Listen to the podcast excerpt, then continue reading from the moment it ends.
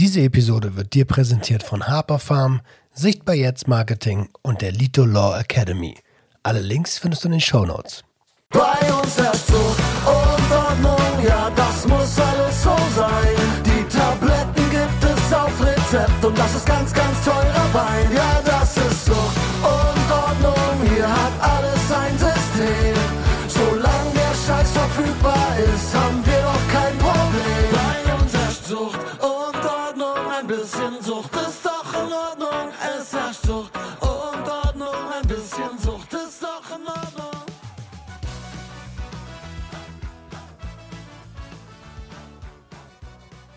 Einen wunderschönen guten Tag und herzlich willkommen zu einer neuen Folge Sucht und Ordnung Podcast, dein Podcast für vorurteilsfreie Aufklärung über psychotrope Substanzen, Drogenpolitik und Konsumkompetenz und jeden zweiten Dienstag zum Thema Trauma.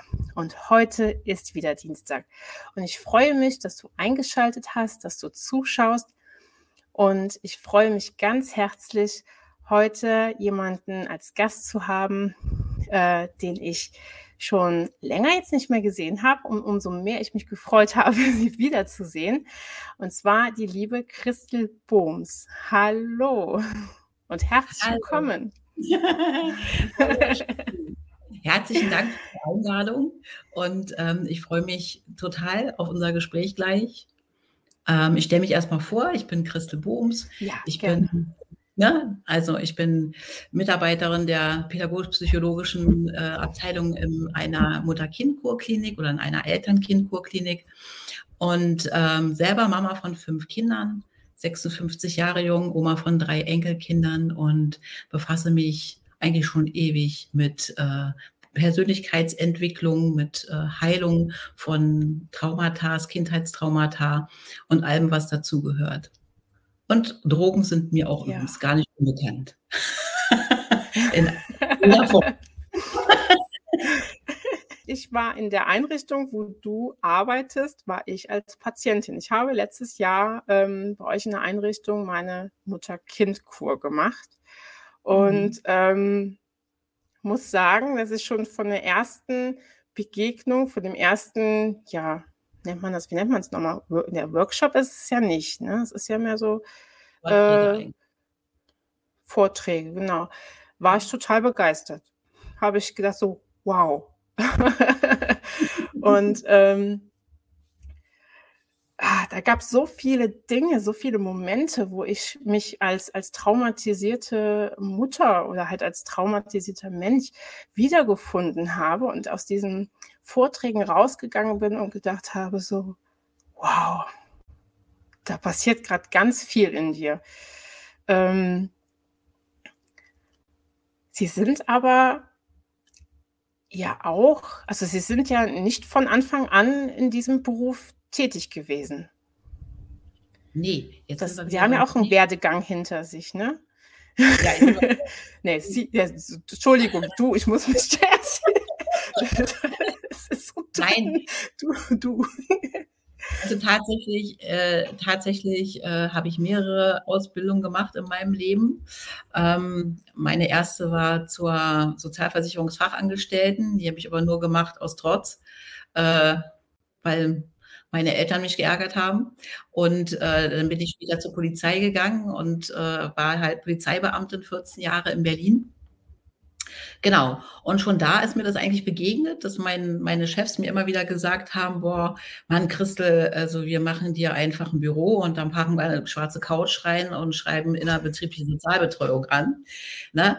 Und Okay. äh, da, ist, also, da ist eigentlich im- von außen schon irgendwie klar geworden, irgendwie ähm, haben die Menschen Draht zu mir und irgendwie haben sie Vertrauen zu mir und irgendwie war mein Mhm. Leben auch dermaßen bewegt, dass ich natürlich von vielen, wovon ich jetzt berichte oder spreche, also das weiß ich einfach, weil ich es selbst erlebt habe oder weil ich es durchlebt habe. Und ich glaube, das ist halt äh, immer ein Türöffner bei Menschen, weil die das spüren.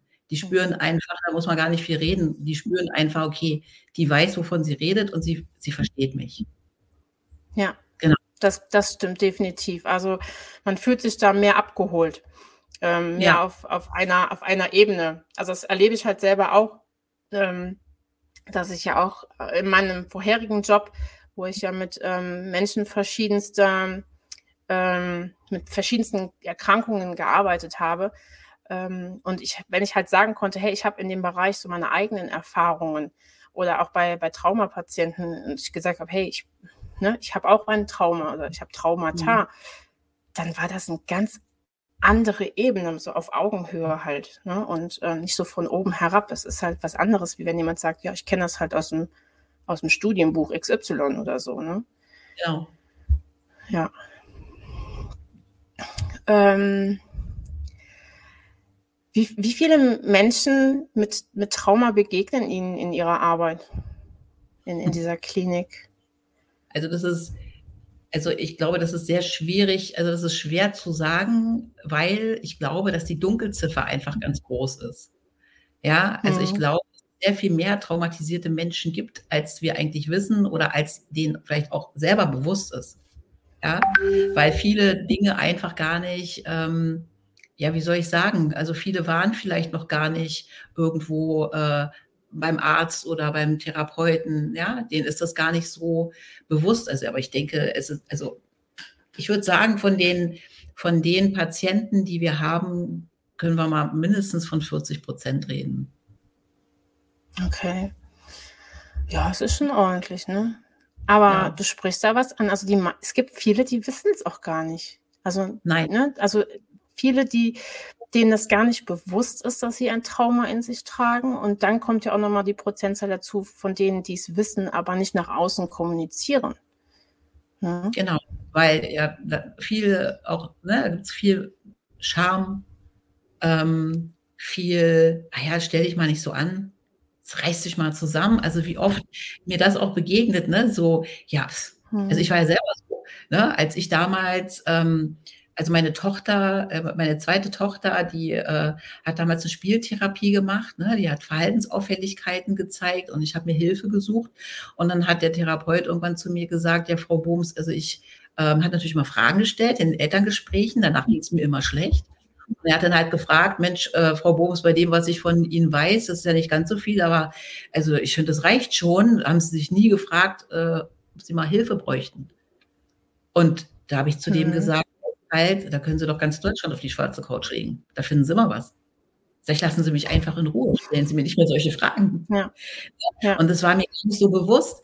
Und ich glaube, wenn meine Tochter nicht, also wenn, also wenn durch sie bin ich ja eigentlich dahin gekommen, dass ich überhaupt, dass, dass es in mein Bewusstsein gerutscht ist, dass das ja nicht, also sein muss oder dass da irgendwas nicht normal, dieses Wort mag ich eigentlich nicht, ne? weil das hat ja mit Normalität irgendwie nichts zu tun, sondern ich habe einfach nur gemerkt, da, da werden halt immer wieder Schubladen aufge, also die, die springen auf und ich bin in emotionalen Zuständen oder Ängsten oder dergleichen, wo ich denke, ne? Und das hat oft mit der Situation an sich ja gar nichts zu tun gehabt, ne? Und mhm. ich habe habe dann aber durch meine Tochter eigentlich und durch diesen Therapeuten, der dann gesagt hat, Mensch, Frau Bohms, gucken Sie doch mal, bin ich dann halt also ne, dazu gekommen und habe gesagt, okay, jetzt gucke ich mal. Damals war ich auch noch bei der Polizei und dann habe ich halt angefangen, ähm, mal zu gucken, also welche Therapieform passt eigentlich zu mir. Das ist ja auch so eine Odyssee. Es ist ja gar nicht einfach, einen passenden Therapeuten zu finden. Ne? Oder damals wusste ich zum Beispiel ja. gar nicht, dass es Traumatherapie überhaupt gibt. Ne? Also das war auch noch gar nicht so weit äh, verbreitet. Ja, dann, also ehe ich erstmal da hingekommen bin, dass ich verstanden habe, ähm, also dass ich nicht äh, unnormal bin oder krank oder ein bisschen beschugge. das hat ja, ja. gedauert. Ja? So.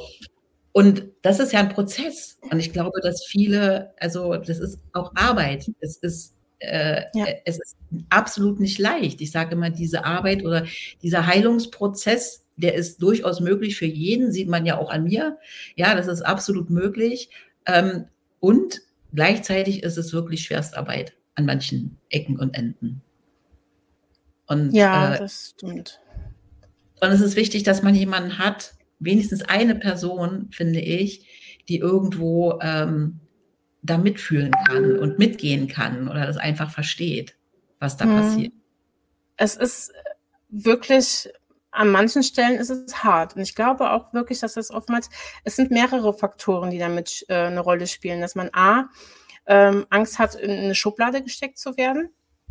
Das mhm. ist einfach so in unserer Gesellschaft, dass man direkt irgendwie ähm, als, als psychisch krank, verrückt, ähm, mhm. ne, als keine Ahnung, was es da noch für Ausdrücke für gibt, äh, bezeichnet wird und dann Schublade auf, zack, rein und zu. Ähm, und dass es natürlich Arbeit ist. Es ist harte Arbeit. Es ist wirklich so, man, man muss seine Komfortzone verlassen, man muss selber aktiv werden und sich seinen vielleicht sogar tiefsten Ängsten stellen. Genau. Und das merke ich, also ich bin zum Beispiel auch aktuell in so einer Phase, wo ich wirklich merke, boah, harter Tobak, wirklich harter Tobak. Ne? Mhm. Und ähm, ich glaube, da haben auch viele Angst vor. Absolut, das ist auch verständlich. Das ist ja auch mhm. verständlich. Ne? Also ich meine, ich bin ja auch äh, jahrelang, sage ich mal, durch die Welt gewandert und äh, habe versucht, diese Schubladen schön zuzuhalten. Ne? Also äh, mhm. äh, weil Angst davor hatte, was passiert. Ne? Oder ich habe das ja auch oft mit Patienten oder Klienten, ähm, dass, die, dass die mir das auch beschreiben. Ne? Also selbst in dem Prozess, dass sie sagen, sie haben so Angst, sie haben so Angst. Ne? Also eigentlich mhm. Angst, dass das nicht wieder aufhört. So, ne? Wenn, wenn man ja selber mal die Erfahrung gemacht hat, dass wenn man da durchgeht, dass es ja besser wird oder dass man halt, also dass es auch aufhört, ne? Also dass es nicht mhm. ewig so geht, dann ist es schon auch entlastend. Aber es ist ja. halt, ne, also es ist halt immer noch so, äh, ich meine, ist ja auch logisch, ne, diese Angst vor dem Leid. Und man möchte ja dem alten Leid auch nicht wieder ins Gesicht schauen. Ist ja irgendwie logisch, ne? Wer, wer möchte ständig in den Keller gehen und sich seine Dämonen angucken? Ja, ja, das stimmt. Und das ist ja also das. Hm? Nee, erzähl du erstmal. Auf der anderen Seite ist es halt so, dass es keinen anderen Weg gibt. Ne? Also mhm. es gibt keinen anderen Weg. Und ich sage immer, ähm, man, man ist ja verantwortlich für sein eigenes Leben. Ne? Also man kann sich nur selber glücklich machen. Ein anderer wird das nicht tun können. Aber selbst wenn man das erwartet und erhofft, dass ein anderer einen erlöst und glücklich macht, ist man ja immer an einer ich sage immer, immer an der Nadel. Ja, also so nach dem Motto, kriegt man, was man haben will, geht es einem gut, kriegt man es nicht, geht es einem schlecht. Und ähm, alleine so diese Perspektive zu haben, dass wenn ich äh, Verantwortung für mein Leben übernehme und auch für mein eigenes Glück, dann äh, gibt es ja auch ein Stück weit so ein Gefühl von Freiheit. Also ich kann etwas verändern. Mhm. Ich habe ich hab die Macht. Äh, ich, ich, ich kann das tun. Na klar muss man sich Hilfe suchen, Unterstützung. Und ähm, äh, es ist auch hart und schwer, aber da drin zu bleiben, ohne was zu tun, empfinde ich rückblickend, aber auch im Bezug auf unsere Patienten als unglaublich anstrengend und noch viel schwerer. Ja, gebe ich dir recht. Aber es ist ja oftmals so, dass man, ähm, man sagt ja auch so das bekannte Übel. Ne? Also das gibt mhm. natürlich mhm. auch eine gewisse Form von Sicherheit. Man, man, es ist verlässlich. Und Menschen mit Trauma haben ja einen, einen großen, ja, Eingriff ins Leben erlebt. Also ein, ein, ein Gefühl von, ähm, ja, Kontrollverlust, ne? Ähm, von Sicherheitsverlust. Sonst wäre es ja kein Trauma. Ne? Das ist ja ein erschütterndes Ereignis im Leben wo man mhm. kurzzeitig die Kontrolle ähm, verloren hat. Ne? Und das erschüttert einem natürlich in seinem Sicherheitsempfinden. Und dann klammert man sich an dem fest, was man, was man kennt, sei es noch so in Anführungsstrichen falsch oder, oder schlecht. Ne? Ähm, ja, das ist ja, es ist ja äh, so ein Stück weit äh, auch äh, Ne, warum bleiben so viele Menschen in Beziehungen, die ihnen nicht gut tun? Mhm. Auch, auch das, was sie kennen. Ne? Also ja. wie du schon gesagt hast, äh, ne, das, das, Trauma wiederholt sich ja. Also wenn, ne, also ich habe auch ne, Gewalt äh, in der Familie erfahren und äh, ich hätte mir doch nie gedacht, dass ich mir einen schlagenden Ehemann suche. Aber genau das habe ich getan. Ne? Und das ist ja. das zu verstehen. Ne? Also bewusst hätte ich gesagt, wie, wie, warum passiert denn sowas? Ja, aber ne, unbewusst ist es halt die Wahl dessen, was man kennt und was einem ja auch vorgelebt wurde. Ne? So. Mhm. Und auch durch das Trauma gesetzt wurde. Ja, oft auch so ein Denken, ich habe nichts Besseres verdient. Bin ja selbst schuld. Ja. Die ne? Glaubenssätze. Mhm. Genau, die Glaubenssätze, ne? die dann halt auch schön aktiv sind. Und dann sitzt man da in seinem Knast und, und, und weiß es gar nicht. Ja, deshalb glaube ich, ist es halt unheimlich wichtig, zu gewissen, also in gewissen Phasen eigentlich durchgehend, dass man jemanden hat, der einen, ähm, der einen begleitet. Es muss ja nicht, äh, also es muss nicht immer ein Therapeut sein. Also der Therapeut ist schon irgendwie auch wichtig, ne, um, äh, um aus dem Trauma, das Trauma zu äh, bearbeiten. Aber also wenn man eine Person hat, die einfach ähm, neutral auf die Dinge guckt und trotzdem irgendwo liebend an der Seite ist, ja, also mhm. Kann ja auch eine Freundin, Freundin sein oder was auch immer. Ich glaube, das ist ganz, ganz hilfreich. Einfach jemand, dem man vertraut, weil traumatisierte Menschen trau äh, also äh, vertrauen ja oft auch gar nicht. Ja. Ne? Also, Vertrauen und Sicherheit, das ist das, was ja. meistens immer so ins, ins, ins, Erschüttern kommt, ne? ins Wanken kommt. Genau. Ja. Ne? Dann Sicherheit suchen in, in Dingen, die einen eigentlich nicht gut tun. Hm. Ne? Und ehe man das alles so aufgedröselt hat, also das, da geht ja ein bisschen Zeit ins Land. Ne? Ja, ja, da geht mitunter Zeit ins Land. Ja, das stimmt, das stimmt, ja. Das ist definitiv so. Ich finde, es ist immer wichtig. Es gibt, ich, äh, ich höre immer wieder von Angehörigen oder auch von selber Betroffenen, dass sie sagen, ja, aber wenn ich mich einer Freundin anvertraue, kennt sich ja mit der Thematik gar nicht aus. Die weiß nicht, was ein Trauma ist. Mhm. Und ich sage dann immer, dass es gar nicht so schlimm ist dass mhm. es eigentlich nur darum geht, dass das Gegenüber ein offenes Ohr hat. Dass das das Wichtige ist. Einfach jemanden, der ehrlich und authentisch einen wahrnimmt und einfach zuhört. Mhm. Wie siehst du das? Ja, absolut. Ich glaube, also dass das, was wir Menschen grundsätzlich, also was wir uns alle wünschen, ne, egal ob, ob schwer, leicht, gar nicht traumatisiert, ist doch ähm, also so dieses ganz tiefe Gefühl ist, geliebt zu werden, wie man ist und halt auch, dass man verstanden wird. So, und ich glaube, dass es da ein großes Missverständnis auch gibt äh, in unserer Gesellschaft, was Liebe eigentlich ist. Weil Liebe mhm. ist halt das einzigst verbindende Prinzip im Universum. Es verbindet äh, uns. Also wir sind ja in die, ne, also wenn wir mal von vorne anfangen, wir sind ja Individuen, wir sind einzigartig und es ist ja heute sehr modern, über Potenzialentfaltung zu sprechen und ne, seine Individualität zu leben und so weiter. Aber was dabei auch vergessen wird, dass diese ganze ähm, Individualität eine Schattenseite hat. Sie bedeutet nämlich, dass es mich nur ein einziges Mal gibt. Und auch das macht Angst. Ja, wir werden alleine geboren und wir sterben alleine. Und zwischendurch, also zwischendrin ist halt diese Angst, irgendwo alleine zu sein. Also verlassen zu sein, nicht geliebt zu sein. Also deshalb wollen wir auch immer irgendwo dazugehören. Deshalb bleiben wir lieber bei schlechten Eltern, als dass wir gar keine haben zum Beispiel. Oder manchmal bleiben wir auch mhm. lieber beim Partner, ehe wir gar keinen haben. Und das kommt alles daher, ne? dieses, dieses Angst vorm Alleine sein. Ja. Und, ne? und die, diese, ähm, diese Liebe, also Liebe bedeutet halt äh, für mich verstehen. Ne? Also, weil wenn ich etwas liebe, dann möchte ich möchte es ja auch verstehen. Und das heißt nicht, dass ich, wenn ich einen anderen Menschen äh, zuhöre und er mir seine Geschichte erzählt, dass ich das alles genauso machen würde, ne? oder dass das in mein Weltbild passt. Muss es ja gar nicht. Ja, ich kann ja komplett anders leben und sagen, nö, also das finde ich ja spannend, aber das würde ich nie machen. Ne? Also es wäre überhaupt nicht so. Und trotzdem kann ich ja in die Welt des anderen irgendwo eintauchen. Die Indianer sagen ja, lauf mal eine Woche äh, in den Mokassims des anderen, bevor du über ihn urteilst. Ne? Also einfach da einzutauchen und einfach hinzuhören, wie du schon gesagt hast. Was erzählt mir der Mensch eigentlich? Was sieht er und was fühlt er und was will er mir eigentlich mitteilen? Und da braucht man gar nicht viel sagen. Ne? Also man muss gar keine guten Ratschläge haben oder so. Ratschläge sind ja auch Schläge. Aber man muss gar keine Tipps geben oder man muss auch nicht das Gefühl haben, ne, ähm, man muss dem Menschen jetzt irgendwie retten oder helfen. Sondern eigentlich geht es darum, wirklich mitzufühlen. Ja. Deshalb, ne, also ich glaube, äh, also die Menschen, die für mich am hilfreichsten waren, hatten null Plan, was das bedeutet. Also ne? oder was ich da durchmache. Das, die hatten keinen Plan, Flashbacks. Die wussten nicht, ja. was das ist. Ne?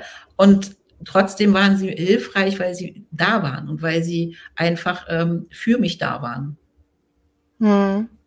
Ich glaube, das ist manchmal auch so, zumindest für den Einstieg, die beste Hilfe. Wenn jemand total unvoreingenommen, ohne viel Wissen mit einem spricht, ähm, weil man dann, glaube ich, erstmal keine Hemmungen hat. So, ähm, viele haben das ja bei, bei Fachkräften ja auch so, dass sie sagen, oh, dann stellt derjenige direkt eine Diagnose und ah, da sind die Studierten, irgendwie, die gucken von oben herab, ne, sondern dass man wirklich niederschwellig anfängt, sich erstmal jemanden einfach anvertraut. Und ähm, da finde ich es immer hilfreich, wenn derjenige so wenig Ahnung wie möglich von der Materie hat. Ne, und auch einfach vielleicht mal geradeaus fragt. Ähm, und dann finde ich es halt, ergibt sich das meistens auch schon von alleine. Sobald der Betroffene selber das Gefühl hat, der Rahmen ist sicher. Ich befinde mich in einem sicheren Rahmen. Ich kann mich demjenigen anvertrauen. Es verlässt nichts diesen Raum, dieses, dieses Vier-Augen-Gespräch. Es dringt nichts nach außen. Dann fängt irgendwann der Redefluss von alleine an. Das ist meine Erfahrung zumindest. Dass dann halt ja. einfach die Leute anfangen zu reden, weil sie auf einmal merken so, wow, da ist einer, der hört mir zu und der ist wirklich interessiert daran. Also der macht das jetzt nicht nur, weil er muss oder hm. soll, sondern weil er wirklich möchte. Genau. Und dann äh, ist das so, so ein Selbstläufer eigentlich schon fast. Genau. Ja. Und die Menschen merken halt, spüren ja, ob sie jemandem vertrauen können. Ne? Deshalb, mhm. Also deshalb, also ich meine, nicht jeder Therapeut oder Psychologe oder so ist ähm, der Richtige für einen, ne? Oder äh, so. Also das ist ja auch, ne? man muss sich ja auch wohlfühlen mit dem Menschen. Ja. Und das ist ja auch etwas, was, was ja oft traumatisierte Menschen A, vielleicht noch manchmal gar nicht so entscheiden können oder B, auch Angst davor haben, ne? dass sie jemanden ablehnen. Da, ne? Also, wie sage ich denn jemand anderen, dass ich den jetzt nicht haben will?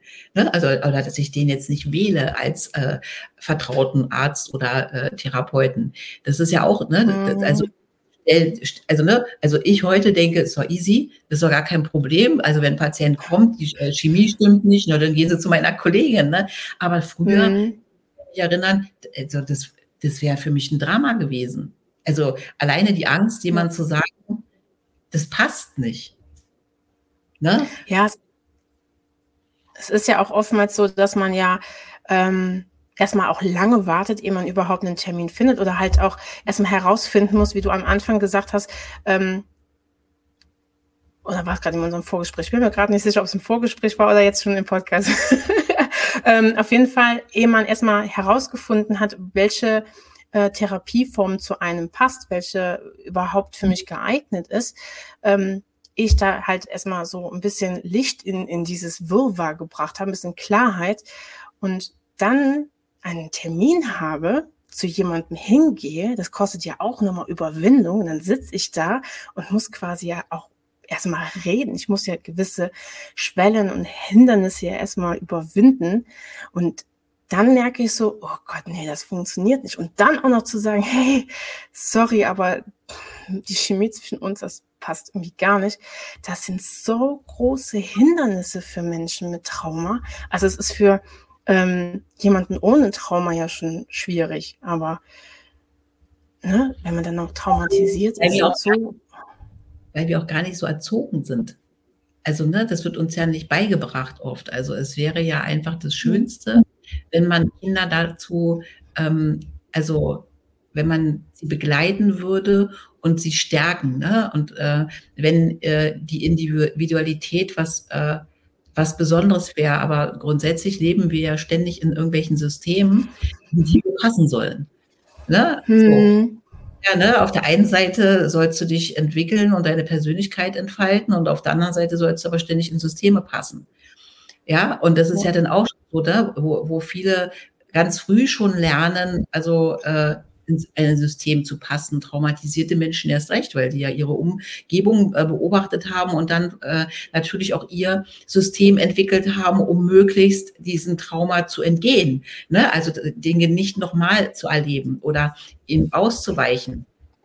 Mhm. Ja, und ich glaube, Vertrauen ist tatsächlich, äh, gerade bei traumatisierten Menschen ist Vertrauen ja ein Riesenthema. Das ist eigentlich fast eh nicht vorhanden. Ja, das, und trotzdem, das stimmt. Und trotzdem glaube ich, wie du schon sagst, also ich glaube, dass der größte Türöffner eigentlich jemand ist, der keinen Plan hat. Hm.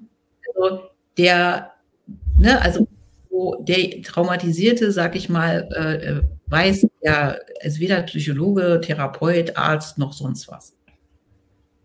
Hm. Weil das weil das irgendwie, ne, also weil man sich da ganz anders, äh, also antasten kann und Vertrauen haben kann und auch ähm, ja auch spürt vielleicht noch mal eher, weil man ja mit solch einer Person vielleicht eher mehr Kontakt hat. Ne, wenn man einmal zum Therapeuten geht oder so, einmal zum Psychologen und dann soll man sich da öffnen. Schwierig. Ja. Total schwierig. Aber trotzdem muss ich sagen, finde ich schon, ähm, dass man sich ab einem gewissen Punkt trotzdem so ein bisschen damit beschäftigen sollte. Also jetzt nicht so, ähm, dass man sagt, so ja, ich, ich lese mich da jetzt so voll in die Materie ein oder so, ne? Oder ich werde jetzt zum Trauma-Experten, obwohl ich nichts studiert habe oder keine Fortbildung gemacht habe und mache jetzt hier meinen Hobbypsychologen oder so. Das nicht. Aber trotzdem schon so ähm, für sich mal zu überlegen dann nachher so, ja, was ist denn ein Trauma und, und wie, wie kommt das zustande? Ähm, weil es dann natürlich auch ab einem gewissen Punkt hilft, sein Gegenüber zu verstehen. Ne? Aber trotzdem ist es natürlich ähm, gut, erstmal alles so auf sich zukommen zu lassen und dem Gegenüber zu vermitteln, so hey, erzähl einfach mal, ne? Leg, leg mal los. die eigene Unbefangenheit, ne? Also wenn man selber mit genau. zu tun hat, ist es wichtig, dass man selbst unbefangen ist. Also ja. dass man bewertungsfrei möglichst ist. Ne? Also, Was aber mir ich glaub, schwerfällt. ja, super. Ne? Also diese, also diese Wertung, wenn wir das hätten, ne? also wenn wir das hätten, dann, also ich glaube, dann wäre die Welt per se ja wirklich ein sehr viel äh, freundlicherer Ort. Ja, mhm. also, ne, weil, weil, weil wir halt dazu neigen, halt Menschen gleich in Schubladen zu packen, ne? oder es geht doch gar nicht. Ne? Oder man hört einfach nur einen Teil einer Geschichte und macht dann aus dem eigenen Erleben eine Story daraus. Also man bastelt sich was zusammen, dabei stimmt es gar nicht. Also mhm weißt du, so, und, und ähm, da freier zu sein und äh, ne, also auch zu sagen, hey, nee, ich höre mir das erstmal alles an und äh, mhm. fäll mal kein Urteil oder pack das mal nicht in eine Schublade, sondern ich höre einfach mal, was derjenige mir sagt. Ja. Und vor allem ist es ja oft gar nicht das, was, die, was derjenige sagt, sondern eher das, äh, was er fühlt, was er vermittelt. Ne? Also das ist ja eigentlich viel mehr. Oft sind es ja gar nicht so die Worte, sondern das, was da so mitschwingt. Ja, das ne? stimmt, das stimmt, ja. Mhm. Du hast aber eben noch mal was, noch was Interessantes gesagt. Und zwar hast du ganz oft mal gesagt, ähm, dass man selbst so der Schlüssel ist. Und ähm, mir ist von deinen Vorträgen ist mir eine Sache ganz dolle in Erinnerung geblieben. Und zwar hast du ähm, von einer Situation erzählt oder von, der, von deiner Beziehung mit deiner Tochter erzählt. Du hast es mhm. gerade eben auch schon mal angedeutet, ne, dass äh, es da bei deiner Zweitgeborenen, ähm, ich will es ja äh, nicht Probleme nennen, aber es gab Herausforderungen. und ich weiß, du hast mal erzählt, dass es eine Situation gab, wo du selber heulend am Küchentisch gesessen hattest und gedacht hast, so, was mache ich, was mache ich? Und dass dann so dieser Schlüsselmoment, ein Schlüsselmoment bei dir also kam. Magst mhm. du unsere, unsere Hörer und Zuschauer da vielleicht mal mitnehmen?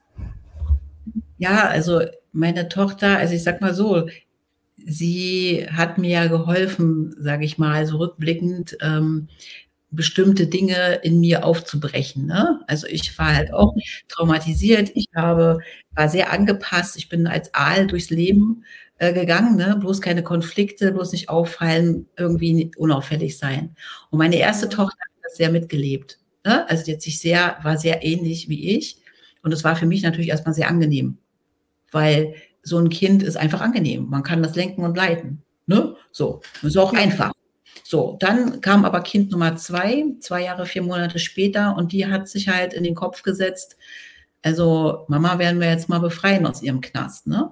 Also äh, das sind ja alles Glaubenssätze und Glaubensmuster und die ist oberangepasst, so ist die eigentlich nicht. Ne? Und hat halt wirklich, also die konnte man nicht, also ich sage jetzt brechen, dabei möchte ich sie, wollte ich sie, doch, ich glaube, ich wollte sie sogar brechen. Ich wollte einfach, dass das System passt wollte, dass sie, äh, dass es einfach ist. Ich wollte nicht diesen Stress im Kindergarten, ich wollte nicht den Stress in der Schule, ich wollte nicht, ne, also äh, sie hat tausend Dinge gemacht. Ne, ich hab, war Polizeibeamtin, sie hat in meinem Abschnittsbereich geklaut. So, sie hat wirklich alles Mögliche gemacht. Also all die Dinge, wo ich gedacht habe, das geht gar nicht. Hm. Und ich war verzweifelt total verzweifelt. Dann hat sie auch eine ADHS-Diagnostik äh, bekommen. Und ähm, also ich war total verzweifelt und ich habe mich dabei ertappt, dass ich eigentlich mein Kind nicht haben wollte. Ja, also dass ich es am ja. liebsten so abgegeben hätte. Ich habe gedacht, nee, warum ich? Also ich habe mich auch als Opfer äh, gesehen, ne? als Opfer der Umstände. Warum habe ich so ein Kind? Ja, ich habe es doch schon schwer genug. Und diese eine, also dieser eine Moment dann heulend wirklich in der Küche, wo ich mich dann gefragt habe, aber was, äh, was verbindet uns denn eigentlich? Also, das ist doch meine Tochter. Ne? Also ich, ich kann doch nicht äh, so denken und sie einfach loswerden wollen, nur weil sie mir nicht in Kram passt.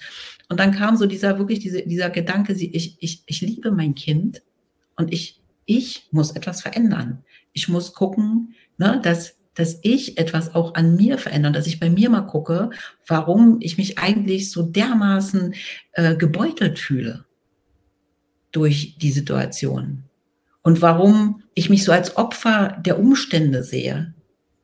Ja, und das war ein ganz großer Schlüsselmoment, weil ich damals irgendwie, glaube ich, also ich würde rückblickend sagen, dass ich wirklich Verantwortung übernommen habe ähm, für, für mich und mein, mein Gedanken, mein, meine Handeln, mein Handeln, aber auch für mein Muttersein.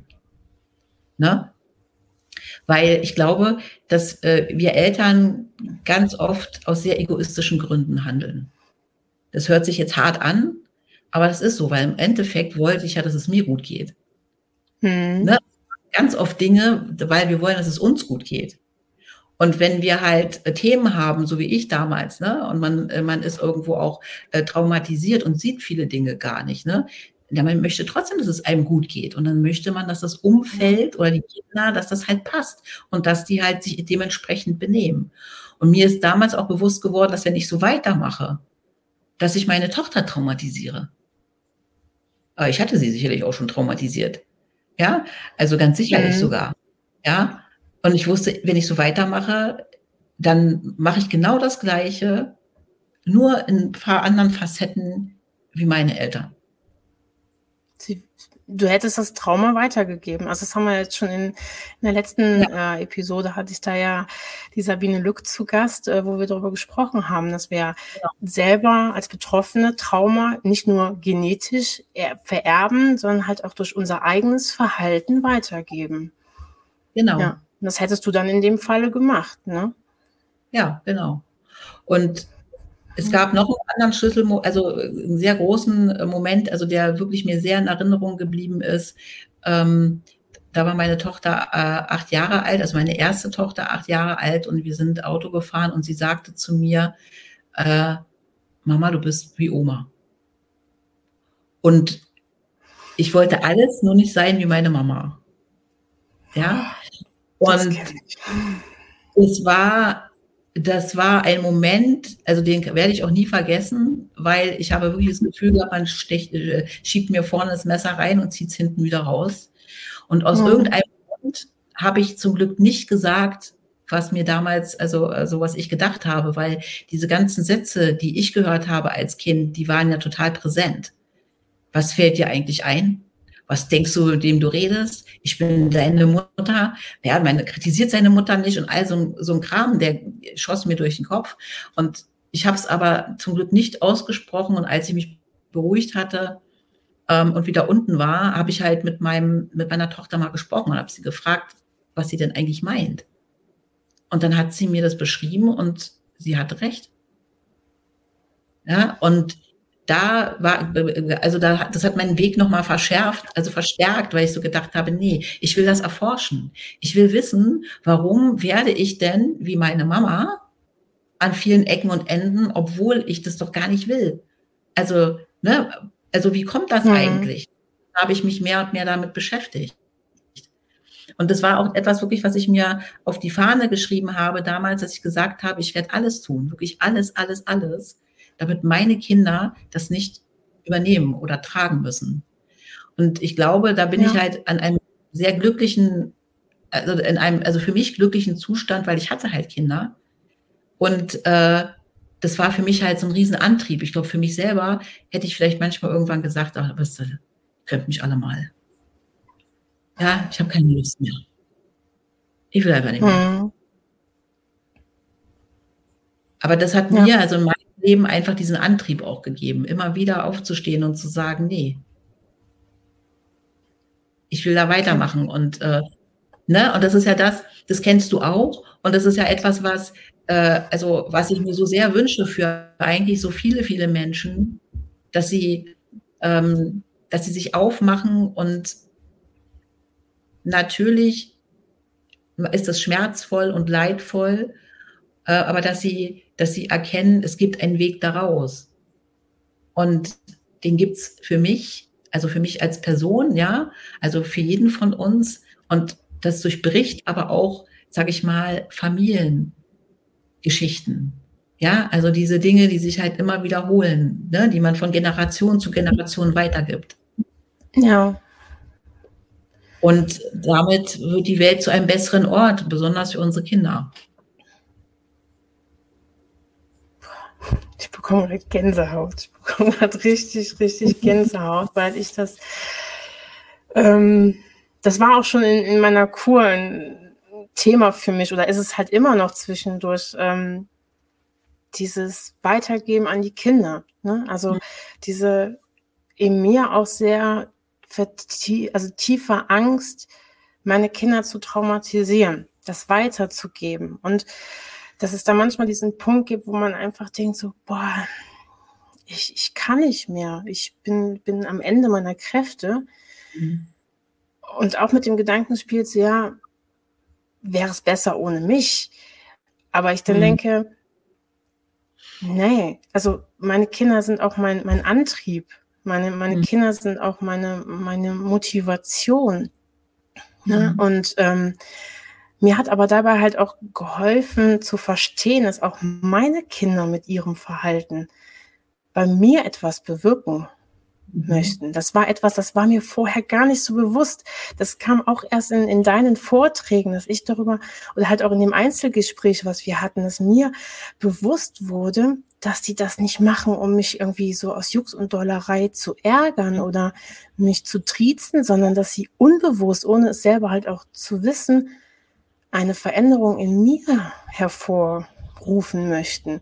Also mir quasi mhm. helfen wollen im Prinzip. Ne? Und ähm, ja, dass, dass ich der Schlüssel bin. Dass ich der Schlüssel bin für die Veränderung. Ich, ich kann nicht meine Kinder verändern. Ich kann nicht mhm ich kann andere Menschen nicht ändern, aber was ich ändern kann, das bin ich selber. Genau.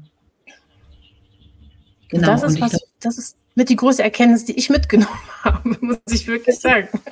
Das ist super. Also das ist, das ist total wundervoll, weil ich glaube, dass das, das ist ja, also wenn das jeder Mensch für sich erkennen würde, ne, dann hm. gibt es ja auch eine, so eine Eigenermächtigung, eine Selbstermächtigung und auch eine Perspektive, ein, also ein, ein, ein, es ist machbar, es ist schaffbar. Man kann andere nicht ändern, aber man kann sich selbst ändern.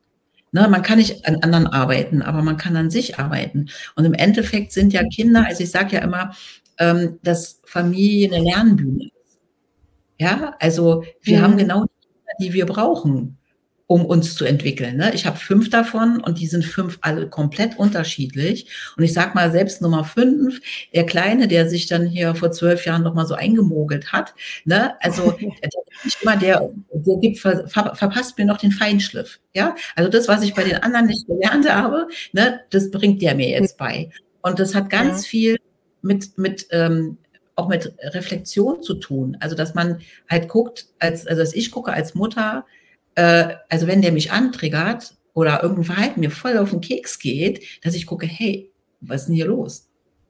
Ne? Also es gibt Sachen, die nerven ein, weil sie einen normal mal nerven, ja, weil man halt jetzt nicht noch die dritte Stunde, keine Ahnung, das gleiche Gitarrenlied hören möchte. Ja, aber es gibt halt Dinge, die gehen viel tiefer, wo man gleich auf 180 eigentlich ist, wo man dann sagt, ey, was ist denn, was ist denn los?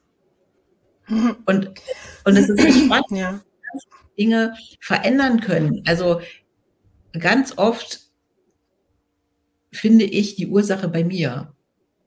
Also jetzt nicht im Sinne von Schuld, sondern wenn ich meine Grenzen überlatsche, wenn ich viel zu viel mache, wenn ich dann vielleicht, ach, vielleicht doch noch einkaufen gehe, obwohl ich eigentlich null Bock mehr hatte und eigentlich nach Hause wollte und vielleicht mal einen kleinen Spaziergang machen, so dann bin ich genervt ne, dann ist das Stresslevel auch irgendwie noch mal höher. Und dann machen die nur eine Kleinigkeit und boom, ne, explodiert. Und auch das gehört, äh, äh ne, das hat ja nicht unbedingt was mit Traumata äh, zu tun, aber mit, mit, dem Umgang mit sich selbst und mit mhm. dem Blick sich selbst.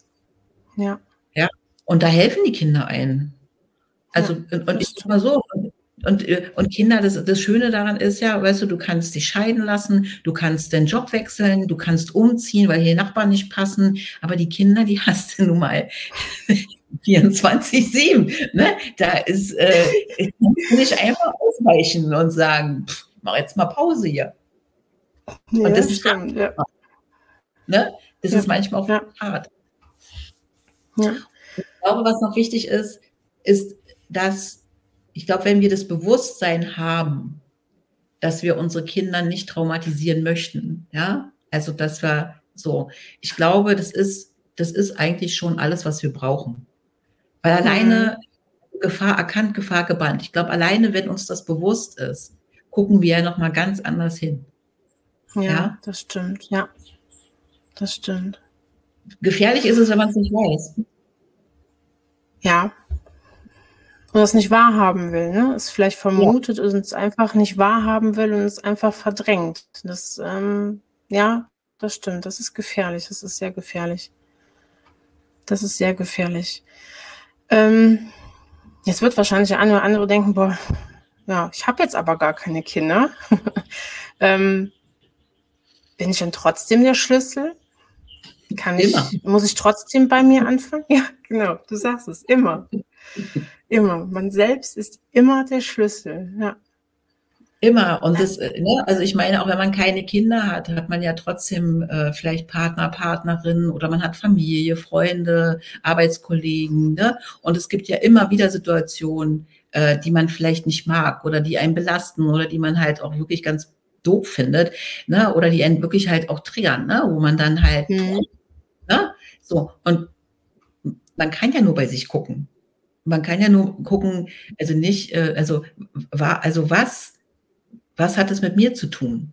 Also was mhm. löst es mir aus? Und was der, was ein großer, ähm, was heißt Fehler, was, was einfach eine Gefahr ist, dass Menschen oft dann immer mit dieser Schuld arbeiten. Für mich gibt es keine Schuld. Schuld gibt es nur im Strafgesetzbuch, ja. Also wenn man jemand ermordet, dann hat man äh, Schuld. Aber ansonsten sind wir doch, sage ich mal, ein, ein Projekt in Entwicklung. Also ne, so bei Kindern sieht man das mhm. sehr schön, wenn die halt anfangen laufen zu lernen, die fallen hin, die tun sich weh, kippen um und so weiter. Äh, aber sie würden sich niemals bockig in die Ecke setzen und sagen, boah, Laufen ist bescheuert, mache ich in diesem Leben nicht. Mache ich. Ne? ja, ja. Aber das, das, machen wir ganz oft. Ne? Also mhm. wir oder wir ziehen uns dann diese Schuldschuhe an, so, nach, ah, ich bin schuld, ich bin schuld, ich bin schuld. Darum geht's gar nicht. Weil ganz oft ist es ja so, zum Beispiel, wenn, ähm, wenn mich jemand schlecht behandelt.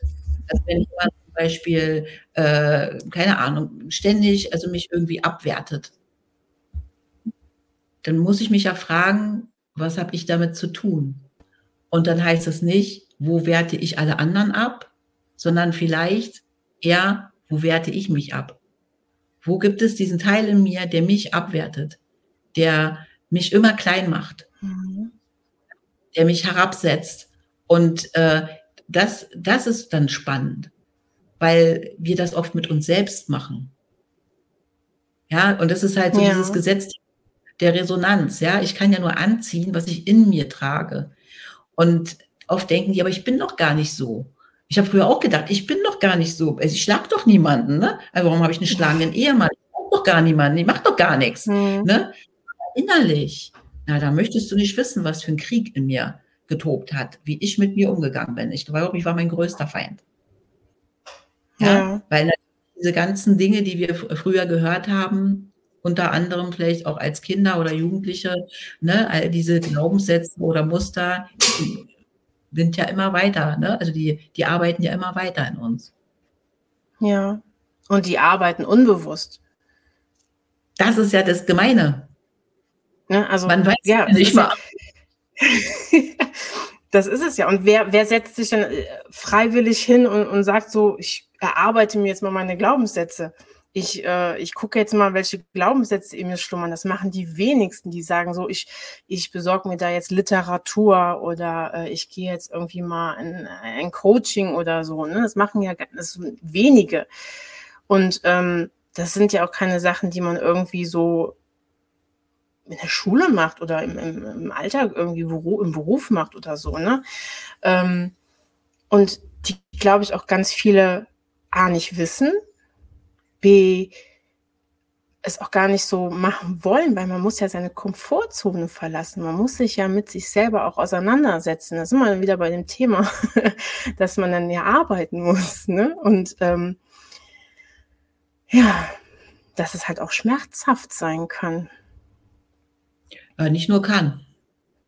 Das, das ist, an vielen ja. Stellen schmerzhaft. Ne? es ist an vielen Stellen wirklich definitiv schmerzhaft und äh, wir haben ja auch ein Ego, sag ich mal, was halt äh, gerne die Schuld lieber im Außen sucht. Ne? Das sind immer die anderen Schuld. Das ne, kennen wir ja mhm oft, ne, auch äh, ob das auf Arbeit ist oder sonst wo, so die berühmte Stammtischparolen, da treffen sich dann ein paar Männer und dann wird alles durchgehetzt äh, an Politikern, was es so gibt. Also als Beispiel, das hat ja mit Sachlichkeit überhaupt nichts mehr zu tun. Ne? Es geht nur noch ums, ums Meckern und überhaupt, hast du die gesehen, was die anhat? Wo hast du gesehen, die Nachbarn, die haben schon wieder keinen Rasen gemäht und so weiter. Die sind dann ständig im Außen. Und warum machen wir das dann? um von uns selbst abzulenken. Ne? Ich hatte heute eine mhm. Patientin, im Gespräch, die hat gesagt, ja, ich habe keinen Kraftort, Frau Bohms. Also ich habe kein nichts, also was mir so Kraft gibt so. Und äh, sie hat gesagt, ey, ich will aber auch nicht in die Ruhe. Also ich will nicht irgendwie ne, in die Natur. Ich will, ich, ich will nicht irgendwie in die Ruhe. Und dann sage ich, aha, und warum nicht? Und dann sagt sie, na ja, weil dann kommt ja das alles hoch und dann geht's mir gar nicht gut. Und ne, so. Und das war ist so der Klassiker, ne? Ja, ja. Kenne ich von mir auch. also äh, so, so Selbstfürsorge, ne? Das, das war mir vor einem Jahr noch ein absolutes Fremdwort, weil ich gedacht habe, okay, wenn ich mich, ähm, wenn ich mir Zeit für mich selber nehme, wenn ich mich um mich selber kümmere, dann, dann, dann, dann muss ich mich mit mir selber beschäftigen. Und das war mir fremd. Das war mir vollkommen fremd. Ne? Das kannte ich einfach nicht. Es, noch nicht mal aus der Theorie, aber geschweige denn aus der Praxis. Also in meiner Familie betreibt keiner, glaube ich, Selbstfürsorge. Die wissen alle gar nicht, was das ist. Ne? Nee, das wird immer oft, also oft verwechselt oder gleichgesetzt mit Egoismus. Ja, ne? das höre ich auch ganz oft. Mhm. Ja. Also, ne, also äh, Egoman äh, und so, ne? Und das hat ja, das sind zwei ganz unterschiedliche Dinge. Also ja. unterschiedlich. Und das wäre, also für mich, ähm, wäre das wirklich ein totaler Traum, wenn wir anfangen würden, in Kindergärten und Schulen das schon zu lehren. Ja, ja. also wenn man, wenn man diese Dinge halt den Kindern beibringt, ne, also wie viel Leid und Schmerz könnten wir den Menschen ersparen. Ja, ja. also wenn, ne, und wenn man sich stärkt, äh, sich selbst zu sein, anstatt sich anzupassen. Ja, also mhm. damit meine die Super Re Re Rebellion, ich meine, die haben natürlich auch ihre Daseinsberechtigung in ganz vielen Fällen, weil ich sag mal so, wenn man sich die Menschheitsgeschichte anguckt, ähm, dann waren das immer die schwarzen Schafe, äh, die ähm, die Welt verändert haben. Ne? Das waren ja nie die angepassten sondern die, äh, die in Frage gestellt haben und äh, Dinge anders machen wollten oder gemacht haben. Und äh, dieses so zu sich zu stehen, ne? also zu lernen, äh, jeder ist anders und jeder darf auch so sein. Ne? Also mhm. ich finde das halt sehr, also ich finde Corona, also hat dieses Thema sehr auf den Tisch gebracht, so diese Spaltung ja. in der Gesellschaft auch, ne? Also ja, nicht nur in der Gesellschaft, äh, in der eigenen Familie. Ne? So, da habe ich manchmal gedacht, oh, Toleranz haben wir jetzt ganz vergessen. Ja, mhm. gibt es nicht mehr äh, irgendwie so. Ne? Und das ist ja nur ein Thema, wo es halt sehr sichtbar geworden ist. Aber das gibt es ja in ganz vielen äh, auch kleinen Themen und Bereichen, ja, wo ähm, einfach äh, keine Toleranz da ist. Weil man ja. meint, schon in der Familie so. Oder manchmal meint die Mutter, äh, sie ist die bessere Mutter und der Vater meint, er ist der bessere Vater. Und dann haben wir schon wieder den Krieg.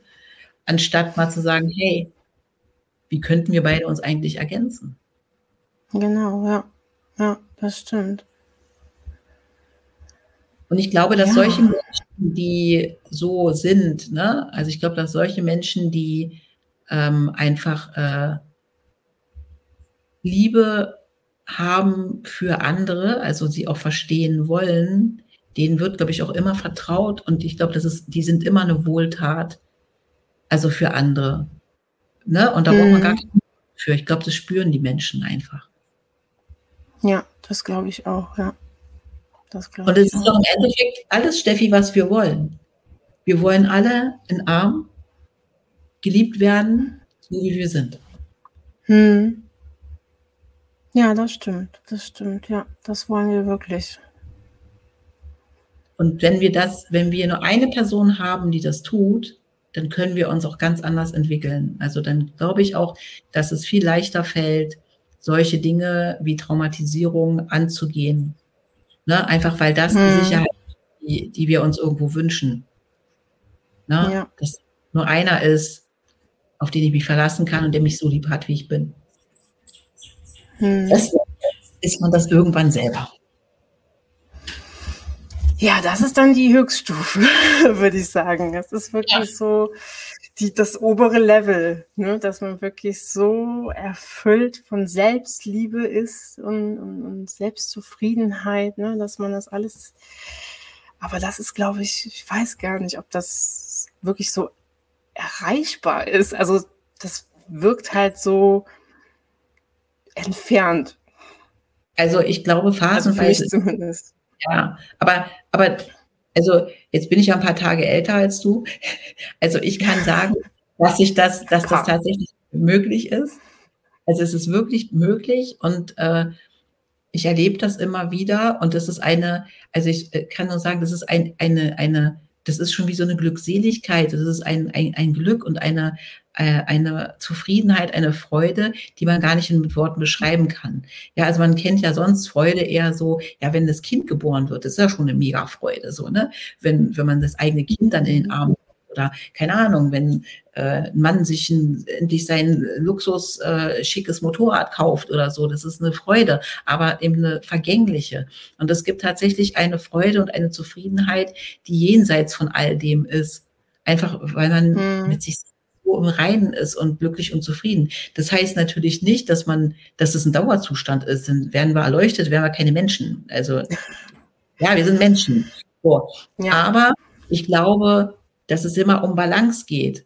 Ne? Also mhm. wir sind meistens in unserer Entwicklung vom einen Extrem ins andere Extrem und dann können wir unsere Mitte finden. Und auch in dieser Mitte bleiben wir nicht immer. Geht gar nicht, weil wir Menschen sind, ein Leben haben, einen Alltag haben, keine Ahnung. Aber wir wissen dann, wenn man einmal weiß, wie sich das anfühlt, wie man vielleicht wieder hinkommt. Hm. Und ich glaube, das ist halt ganz wichtig, gerade auch, glaube ich, äh, für Menschen, die psychisch krank sind oder traumatisiert sind, dass sie, ähm, also ich fand es sehr wohltuend damals, als ich verstanden habe, es gibt nicht diesen einen perfekten Zustand.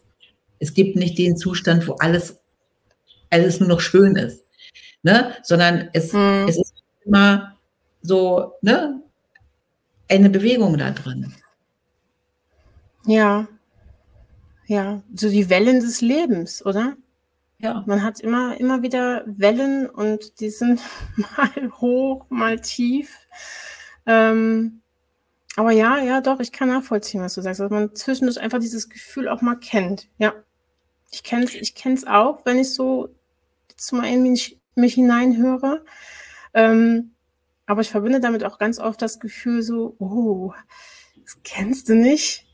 Das ist ähm, neu, das ist ungewohnt, äh, auch teils beängstigend. Ich hatte das jetzt erst noch vor ein paar Wochen, wo ich halt, also ich hatte wirklich ein, ein extremes Tief Anfang des Jahres und hatte dann plötzlich so ein Hoch, wo ich dachte, so, wow, es ist gerade irgendwie alles so, es ist alles gut, du hast einen neuen Job und dir geht's gerade, du bist stabil und dann war jedes Mal dieses so, aber wo ist der Haken? Wo ist der Haken? Wann passiert das nächste? Und da so regelrecht drauf gewartet habe. Ähm, und dann mich echt gefreut habe, so, hey, es, doch, ja, es, es, hält ein bisschen an. Ähm, bis letzte Woche wieder so ein bisschen so ein Tief kam. mhm. Vorletzte Woche. Und ähm, dann war auch mal kurz dieser Moment da so, siehst du, da war, da ist es wieder, da ist es wieder. Ne? Aber jetzt gerade, wo du sagst, dass man ja dieses Gefühl doch aber kennt und dass das eigentlich das Wichtige ist, dass man sich bewusst macht, dass es diese Momente gibt. Ja, wenn ich da gerade so in mich hineinfühle, doch, das stimmt. Das, das beruhigt, das beruhigt zu wissen, dass man, dass man das, dass man diese Momente, dass es diese, dass es die gibt und dass man es auch selber schafft, dorthin zu kommen. Genau. Mhm. Und ich glaube, dass äh, wir leben ja in so einer in so einer Fehlerkultur. Und äh, wir gucken halt immer auf oh, das, ja. was funktioniert. Und ich glaube, mhm. dass es mhm. Krankheit ist, weil äh, ne, wenn wir auf das Gute gucken würden oder auf das, was uns Freude macht oder wofür wir dankbar sind, ne, dann würden wir das, also dann würden wir das vermehren. Ne?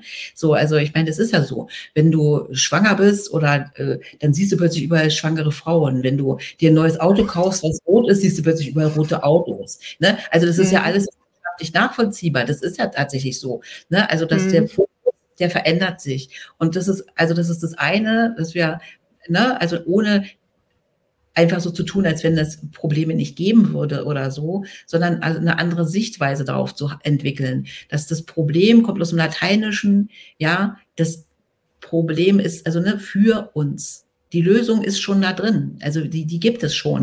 Mhm dieses, wenn wir die Werbung angucken oder wenn wir, wenn wir Schlager oder Liebesfilme angucken oder sonst was, also uns wird ja irgendwie immer irgendwo vorgegaukelt, äh, dass das Leben nur erstrebenswert, wenn wir Friede, Freude, Eierkuchen haben. Aber so ist das ja. Leben.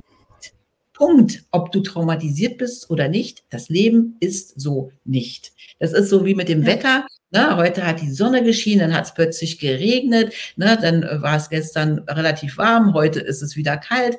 Äh, so ist das Leben. Und wenn wir immer gegen, dagegen sind, und das ist ja etwas, was sehr weit verbreitet ist, dass die Menschen immer gegen das ist, was, da, äh, was gerade da ist. Ja, mhm. sie wollen anderen Chef, einen anderen Mann, einen anderen Nachbarn, eine andere Arbeit oder wenn endlich Wochenende ist, wenn ich das schon höre, dann denke ich immer, Mann, ihr seid arm dran.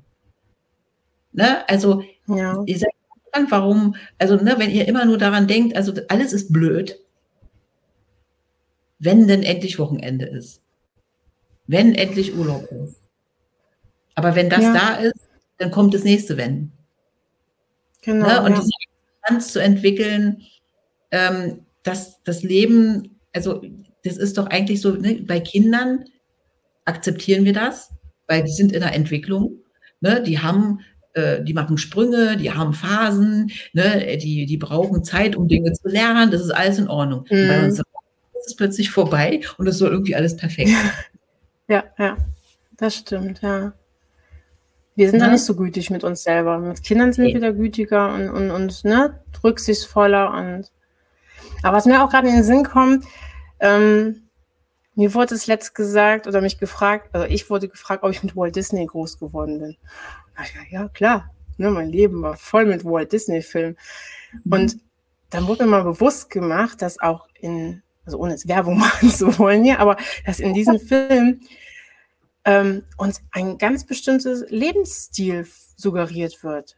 Ne, diese, diese perfekte Welt, es ist alles in Ordnung, ne? Und es gibt ein Happy End. Und aus Aschenputtel, äh, ne, Aschenputtel wird eine, eine Prinzessin und ne, es wird jeder, jedes Mädchen wird von dem einen großen, ähm, gut aussehenden Kerl gerettet und dann leben sie glücklich bis an ihr Lebensende. Aber da das Leben ist nicht so. Da fängt die Geschichte erst an, interessant zu werden wenn die sich gefunden haben. Ja, aber dann hören die Filme auf. Genau. Das ist das, was uns ja, nicht mehr gezeigt wird. Da fängt das Leben ja eigentlich erstmal an, ne? Genau, genau, ja. Ja, ja, aber dessen so. ist man sich ja an, so gar nicht bewusst erstmal. Ne? Man, man strebt immer diesem Perfektion, diesem perfekten Bild hinterher ähm, mhm. und, und denkt dann so, oh, und mein Leben und dann, ne, das, das hat ja gar nichts miteinander zu tun. Das ist ja, aber das, das, das wurde mir da in dem Moment erstmal so bewusst. Ne? Das habe ich, das hab ich gedacht, okay, ja, stimmt. Ne? Man müsste eigentlich die Filme noch weiter drehen. Wie ist es denn ne? später, wenn. Aber ich glaube, dass diese Art von Filmen gibt den Menschen auch irgendwo Trost. Also man kann das auf beiden Seiten ja. sehen. Ne? Man kann sagen, okay, sie verblenden. Deswegen gibt es die ja. Ne? Das war ja, ja. glaube ich, auch der Sinn, weswegen diese ne? Filme. Aber es ähm, spendet ähm, auch Trost. Ne? Also wenn ich zum Beispiel schlechte ja, Tage stimmt. habe oder so, mir geht es nicht so gut, ähm, dann gucke mhm. ich mir Lindström-Filme an. Ich kann dir auch sagen, warum. Mhm. Da, da sind schöne Landschaften, es ist ständig gutes Wetter. Die Menschen haben Probleme miteinander, aber sie lösen die. Und zum Schluss, ne, also sie, sie werden tatsächlich gelöst. Und das finde ich zum Beispiel, ich brauche dann einfach manchmal so, ne, also so, ach, ja, super. Ne? Die lösen ihren Kram wenigstens, ne? So, also sie stellen ja, sich dem. Ja. Und das ja. ist, das ist dann halt so, ne, also wo ich so denke, ja, ich brauche das auch manchmal. Ne? Ich möchte auch nicht ständig ähm, äh, irgendwie problematische Filme mir angucken oder sonst was, ne? weil ich dann denke, ja, ehrlich nicht. Also wirklich nicht, ne? Also, mhm. Wenn, dann soll es schon irgendwas Erhellendes sein. Auf jeden Fall, auf jeden Fall, auf jeden Fall. Ja? ja. Und das hat mit Selbstfürsorge zu tun. Ne? Mhm. Also sich auch mit Menschen zum Beispiel zu umgeben, die einem gut tun oder mit Orten, die einem ja. gut tun. Ne? Oder Richtig. eben auch mhm. äh, ne, Bücher oder Filme zu lesen, die einem gut tun. Ne? Oder überhaupt ähm, sich mal zu fragen, wo will ich eigentlich hin? Also was möchte ich denn eigentlich in meinem Leben erreichen? Und ich glaube, ein ganz großer, ganz sehr, also ein großer Tipp oder ein sehr, sehr, sehr hilfreich war für mich, dass mein Ausbilder damals zu mir gesagt hat, Christel, frag dich mal, äh, was gibt dir Energie und was nimmt dir Energie? Weil das, was dir Energie hm. gibt, das fühlt sich eigentlich immer näher zu dir selbst und auch in deine Berufung und deine Erfüllung. So, und das, wenn man bei Kindern das sieht, ne, also wenn die mitten im Spiel sind und so richtig Spaß haben, dann unterbrich das mal und sag, jetzt werden Hausaufgaben gemacht. Dann hast du aber Theater. Und das hast du nicht. Ne? Das, äh, Theater hast du aber nicht, weil die dich so blöd finden oder so. Naja, doch, in dem Moment mhm. wahrscheinlich schon diejenige bist, die das sagt. Aber die spüren das noch ganz instinktiv. Das, was mir Energie gibt, das, also, das hält mich lebendig. Das gibt mir Kraft. Mhm. Das Power, da ich Spaß am Leben. So, dann ne, nimmst ja. du mir das. Und ich muss ständig Dinge machen, die mir keine Energie geben, sondern eher auch abziehen. Dann werde ich immer schlapper und immer destruktiver, bin irgendwann vorm Burnout, ne? Und äh, dann ja. Und wenn man sich diese Frage mal stellt, einfach um sie kennenzulernen, so ein bisschen, ja, um mal zu gucken, hey, ja, gefällt mir eigentlich die Zahnbürste, die ich habe? Gefällt mir die Form, die Farbe? Gefällt mir das Glas, aus dem ich trinke. Ja, hm. so gibt mir Energie, was macht mir wirklich mal Freude. Ne? Das ist ja ein Riesenschritt am Anfang, weil man oft, also ich habe damals gesagt, keine Ahnung, ist mir doch egal. Und ja. ne, also das sind schon ne, so Kleinigkeiten, die echt eine Menge bewirken können. Ja, und wo ich mir vorstellen kann, dass jetzt wahrscheinlich der eine oder andere denkt so, hä, Zahnbürste? Ist mir doch egal, welche Farbe die hat, ne? So. Ja, genau. Tasse? Hauptsache, die Tasse ist dicht und mein, mein, mein Getränk bleibt drin, so, ne? Aber es sind doch manchmal wirklich diese Kleinigkeiten, ne? Also mit denen man zumindest halt auch anfangen sollte. Äh, man muss ja nicht immer direkt so die großen Veränderungen machen. Ne? Das sind ja auch manchmal die kleinen Dinge. Es sind eigentlich immer die kleinen Dinge, weil die kleinen Dinge ja ähm, viel einfacher umzusetzen sind. Ne? Und, mhm. äh, und äh, überhaupt, wenn, wenn ich mir diese Fragen stelle, zum Beispiel auch, ne, auch mit der Zahnbürste oder dem Glas oder so, äh, es verändert ja etwas. Also ich breche eine Routine, ich breche eine Gewohnheit. Ne? Mhm. Ich, äh, äh, und das immer, wenn ich etwas also eine Routine oder äh, eine Gewohnheit breche oder auch an andere Orte gehe, mich mit anderen Menschen abgebe, dann werde ich was Neues erfahren über mich selber. Ich werde mich anders erleben. Ne? Also ich komme raus aus ja. meinem Hamsterrad. Zumindest mal für einen Moment. Ja. Ne? Und das ist spannend. Weil man ja sonst ganz oft seine, seine selbsterfüllenden Prophezeiungen hat ne? und immer im Hamsterrad rennt und rennt und rennt und äh, gar keine neuen Erfahrungen macht. Hm. Weil musste einen ja steuern. Deshalb ist es ja, man kann sich da ja auch manchmal gar nicht vertrauen, wenn man sagt, oh nee, das mag ich nicht. Ja, manchmal muss man das aber erstmal ausprobieren, um zu sagen, das hm. mag ich nicht. Also ganz oft überrascht einen das Leben dann ja. Ja. Also wenn man mal was macht, wo man ja. sagt, äh, nee. Ja, das ist halt ne, immer so ein Schritt aus der Komfortzone auch mal rauszumachen und sich selbst die Chance geben, auch mal was Neues zu entdecken an sich selbst. Ja. Ja, es ist halt nur, dass man oft ja bei Veränderungen denkt, so, boah, jetzt muss ich jetzt mein ganzes Leben umkrempeln. Ne, so, aber sich wirklich bewusst zu machen, dass es auch so Kleinigkeiten halt einfach sind, die, mhm. ähm, mit denen man anfangen kann. Also ich habe zum Beispiel auch ähm, mit Thema Selbstfürsorge, wo ähm, der Roman letztes Jahr im Coaching gesagt hat, hey, geh doch mal spazieren. Da habe ich uns erst für bekloppt erklärt und gesagt, so, ja, wie, wie stellst du dir das vor? Also bitte, ich bin berufstätig, habe zwei Kinder, ey, wann soll ich noch spazieren gehen? Ähm, und dann habe ich mir halt überlegt, und habe gedacht, ja, okay, ich muss jetzt nicht, oder er hat auch gesagt, du musst jetzt nicht direkt eine Stunde wandern gehen oder zwei, ne, sondern einfach mal, mal kurz, wenn es auch nur ein paar Minuten sind. Mhm. Und dann habe ich wirklich geguckt, wie kann ich das auch erstmal integrieren? Also die Kinder zum Beispiel zu Fuß irgendwo abholen statt mit dem Auto oder mit zu Fuß einkaufen gehen und diesen Weg halt einfach für mich zu nutzen. Ne, so Kleinigkeiten. Und auch jetzt merke ich halt immer wieder bei meiner Selbstfürsorge, ich habe halt so gewisse Runden. Ne? Ich habe so meine, meine 20 Minuten Runde, ich habe meine 40 Minuten Runde ähm, dass ich die immer im selben, im selben, ähm, ähm, ja quasi im Uhrzeigersinn gehe, ne, zum Beispiel. Und dann einfach mal zu sagen, so, nee, ich gehe jetzt mal entgegen dem Uhrzeigersinn. Mhm.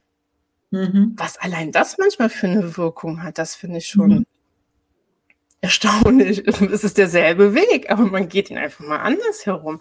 Das sind halt diese Kleinigkeiten, ne, die dann, ähm, ja, oftmals große, große Wirkung haben und dann halt auch so, ähm, auch so, so einen gewissen Prozess in Gang setzen. Man, man wird dann auch mutiger mit der Zeit, finde ich. Man, man probiert dann ja. auch, man, man lernt wieder sich selbst zu vertrauen ähm, und man wird mutiger. Ja. Absolut. Absolut. Und äh, man macht einfach mal andere Erfahrungen. Man, ja. man erlebt einfach mal etwas anderes als immer das Gleiche. So und mhm. äh, selbst ja auch ein Stück weit anders, nochmal an, anders kennen. Ne?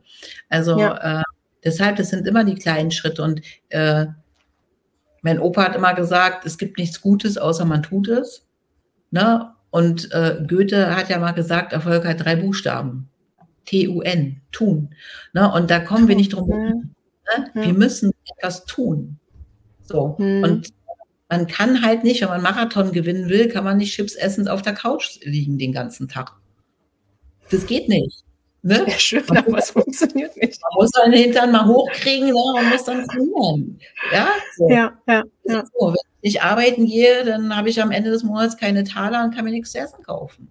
So, also, mhm. ne, also im Prinzip machen wir das ja die ganze Zeit, ne? Also, dass wir auch äh, unser, unser äh, Leben erschaffen und irgendwo kreieren und äh, schöpfen. Und das kann man ja auch äh, nutzen, indem man das praktisch im Positiven mal tut und sich selbst aber auch mal die Möglichkeit gibt, äh, zu sagen, ja, ich mache das jetzt einfach mal. Ich suche einen mhm. Weg.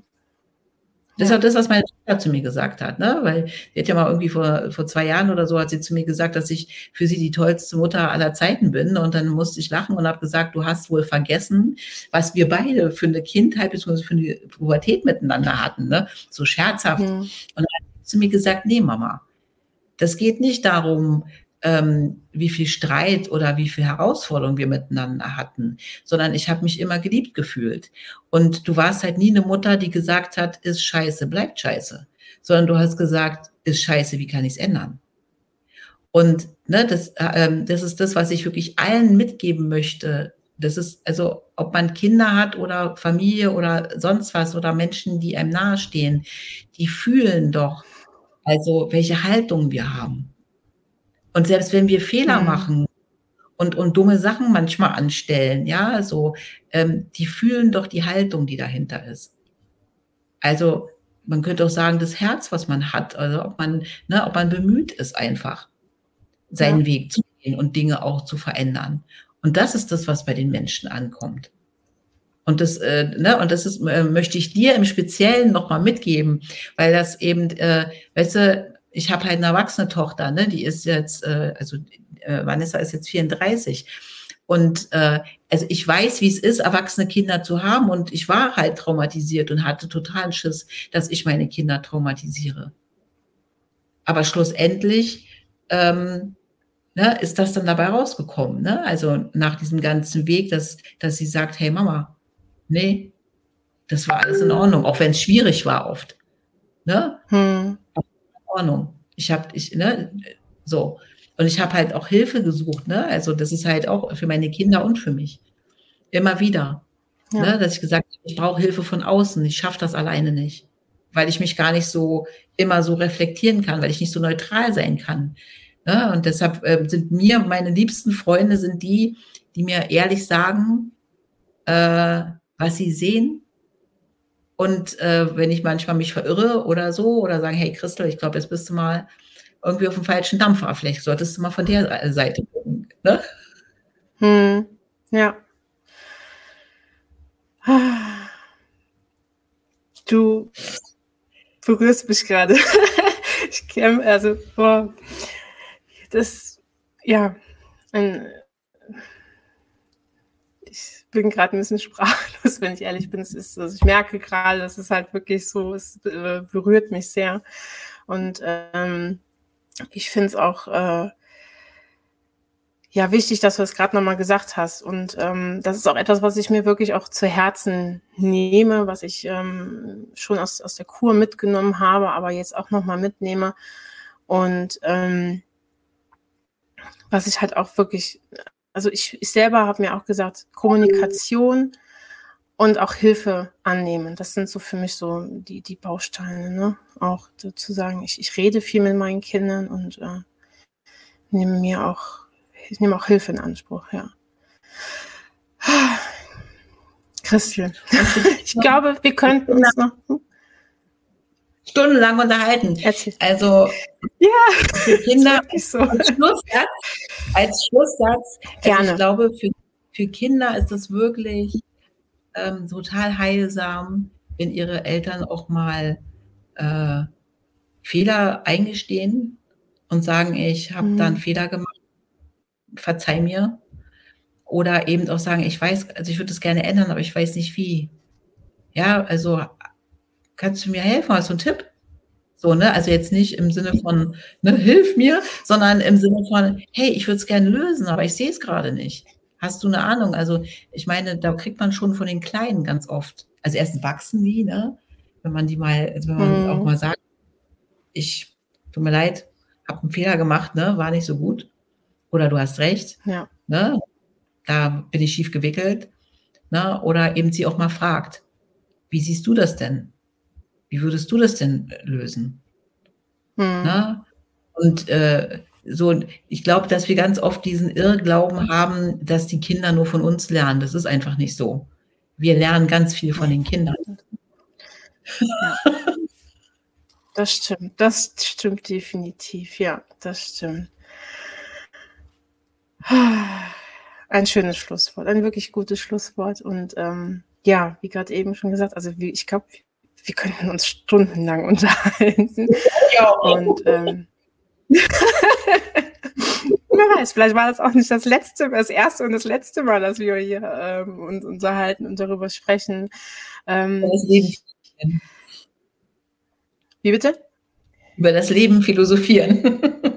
ja, genau, über das Leben philosophieren, genau, ja. Christel, ich möchte mich ganz, ganz herzlich bei dir bedanken für diese, ähm, für dieses wundervolle Gespräch und ähm, ich glaube, dass wir ja viel Wertvolles mit weitergeben konnten. Ähm, ganz zum Schluss möchte ich nochmal dir die Möglichkeit geben, ein bisschen Werbung zu machen. Du hast ja auch einen Podcast. Magst du ja. ganz kurz was zu sagen. genau, ich habe auch einen Podcast, Christel Bohms, dein Knastcoach, Familie mal anders betrachtet. Und äh, mhm. ja, da philosophiere ich auch so ein bisschen aus dem, äh, also über das Leben und ähm, gebe so ein paar Tipps, wie man vielleicht manche Dinge, wenn man sie einfach mal wirklich tatsächlich anders sieht, ähm, lösen kann auch oder also wirklich nochmal ganz neue Sichtweisen auf das eigene Leben bekommt, aber eben auch auf Familie. Ja. Und mhm. ähm, wahnsinnig Spaß. Habe ja erst einem Monat begonnen, aber es macht mir wahnsinnig Spaß. Ja, und ganz ja, ich mag die eine oder andere mal äh, reinhören. Genau. Wir verlinken es ganz in den Show Notes. und ähm, ich sage an dieser Stelle nochmal vielen, vielen lieben Dank ich danke ich freue dir, mich Steffen. sehr, dass du zu Gast warst. Und äh, ja, wir hören uns wieder in zwei Wochen bei einer neuen Folge. Und äh, ja, bis dahin, alles Gute. Tschüss. Tschüss. Ordnung, ein bisschen Sucht ist doch in Ordnung. Es herrscht Sucht und Ordnung, ein bisschen Sucht ist doch in Ordnung.